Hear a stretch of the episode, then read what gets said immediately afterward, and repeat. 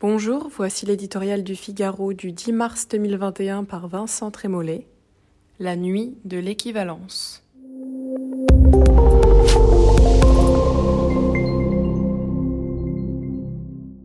Quand sortirons-nous de la nuit de l'équivalence? Après une suite épouvantable d'attentats sur notre sol, 270 morts, après mille signaux forts indiquant que les territoires perdus de la République étaient conquis par l'islamisme, après la décapitation de Samuel Paty et l'assassinat sauvage de trois paroissiens dans la basilique de Nice, le pouvoir politique allait, croyait-on, s'attaquer frontalement au mal qui nous ronge.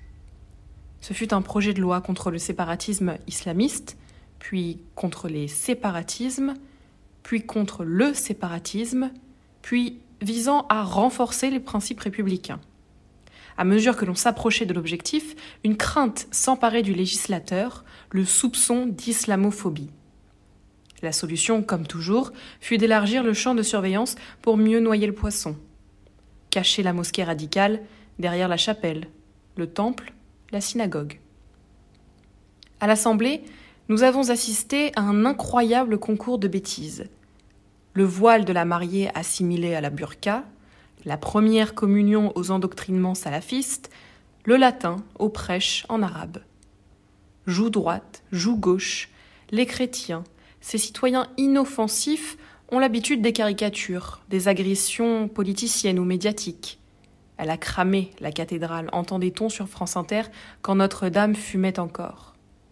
Ici, ce n'est pas un mauvais sketch, mais une loi. Elle met en péril le principe de la liberté de conscience, comme elle donne à l'autorité administrative des pouvoirs démesurés. Ainsi, la police des cultes peut facilement dériver vers une police de la pensée, dit l'appel des églises catholiques, protestantes et orthodoxes. Ainsi, du contrat d'engagement républicain qui prête le flanc à toutes les interprétations arbitraires. Si un prédicateur fait l'éloge d'une vision anthropologique, celle de la Bible, contraire au dogme contemporain, devra-t-il être signalé? Privé de liberté des religions paisibles, dont celle du Père Amel et des moines de Tibéirine, pour combattre l'islamisme. Un piteux amalgame.